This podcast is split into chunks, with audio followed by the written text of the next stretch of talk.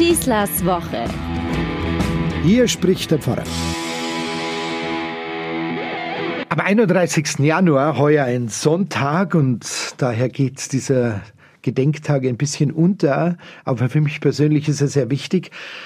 Gedenken wir in der Kirche des äh, großartigen Priesters Johannes Don Bosco, dem italienischen Priester aus Turin, dem Gründer des Salesianerordens.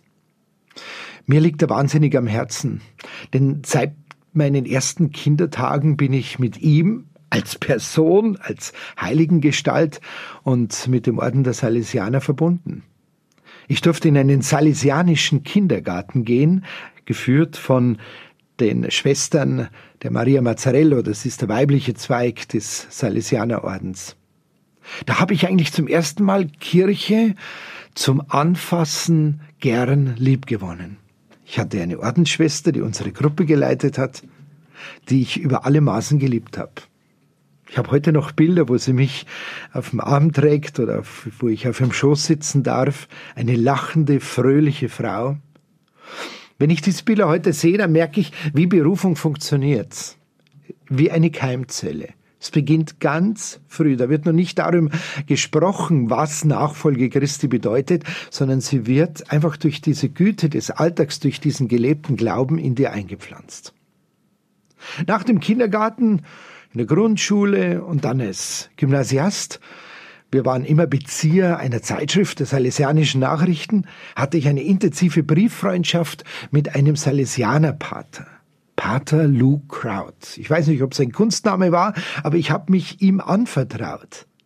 Wir haben uns nie gesehen in unserem Leben. Ich habe nur Briefe von ihm bekommen. Ich habe meine ersten geistlichen und Glaubensinhalte mit jemand geteilt, außerhalb meines Elternhauses. Ich habe mit ihm über Gott, über das Leben gesprochen. Ich weiß, ich war damals Oberministrant. Ich habe mit ihm das Thema durchdiskutiert, ob Mädchen ministrieren sollen. Das war in den 70er Jahren. Und habe dann zusammen mit meinem Pfarrer den Beschluss gefasst, dass in zwölf Apostel in München Mädchen ministrieren dürfen.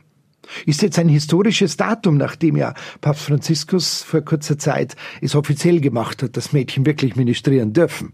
Da war ich ihm 40 Jahre voraus, denke ich mir. Ich habe dann als Jugendlicher in einem salesianischen Jugendzentrum hier in München mitgearbeitet, das offene Jugendarbeit gemacht hat.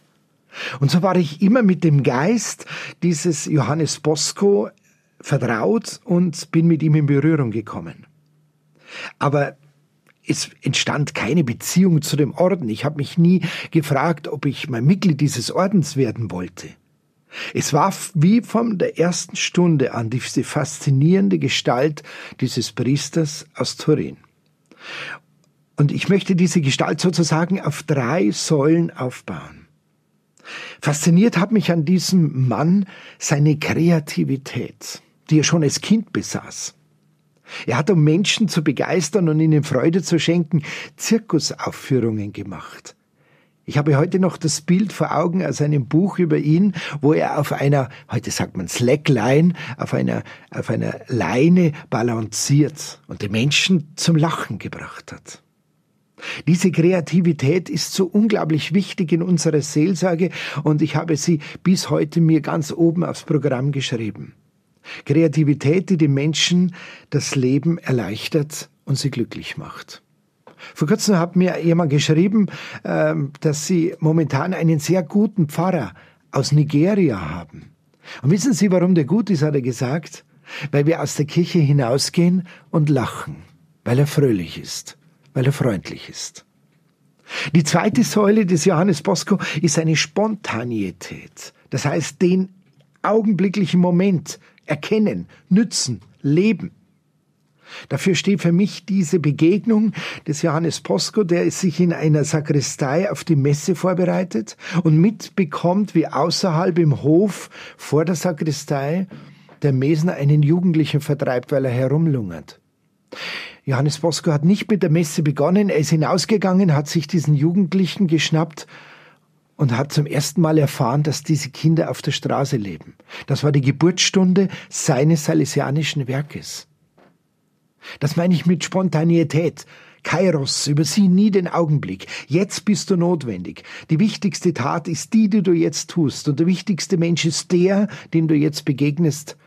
Und die wichtigste Freude ist die, die du ihm schenken kannst. Und die dritte Säule, sie heißt Würde und Schlauheit. Johannes Bosco war nicht unumstritten. Viele wollten ihn von der Bildfläche verschwinden lassen, ob seiner äh, komischen Methoden. Er sei ein bunter Hund, hat man gesagt. Eines Tages haben ihn zwei Kollegen besucht mit einer Kutsche und wollten ihn zum Bischof kutschieren, der ihn gern sich bei ihm bedanken möchte. Johannes Bosco hat erkannt, dass die Kutsche ihnen keine Griffe hat. Er wusste genau, worum es geht. Er sollte um die Ecke gebracht werden. Er hat die beiden Kollegen höflich gebeten, doch vor ihm in die Kutsche einzusteigen, hat die Türe zugemacht und die Kutsche ist abgefahren bei aller Anfechtung sich immer wieder klar zu werden, dass ich eine ganz besondere Bedeutung habe, die mir Gott gegeben hat und die ich nicht von der Welt bekommen muss. Und immer wieder auch schlau sein, so wie Jesus auch schon rät, seid schlau und macht euch Freunde, um wenn es muss, mit dem Mammon. Gutes tun, fröhlich sein und die Spatzen pfeifen lassen, sagt Johannes Bosco. Das ist sein Motto gewesen und es ist mein Motto geworden. Ich brauche einfach eine Kirche, die Freude verbreitet, hat der Mann mir gesagt. Und ich will in dieser Kirche, und das kann ich nur allen empfehlen, das ist der richtige Weg, Gutes tun, fröhlich sein und die Spatzen pfeifen lassen. Ein Hoch auf mein Vorbild Johannes Bosco. Ich wünsche eine gute Woche, euer Pfarrer Schießler. Schießlers Woche ist ein Podcast vom katholischen Medienhaus St. Michaelsbund, zu hören auch im Münchner Kirchenradio.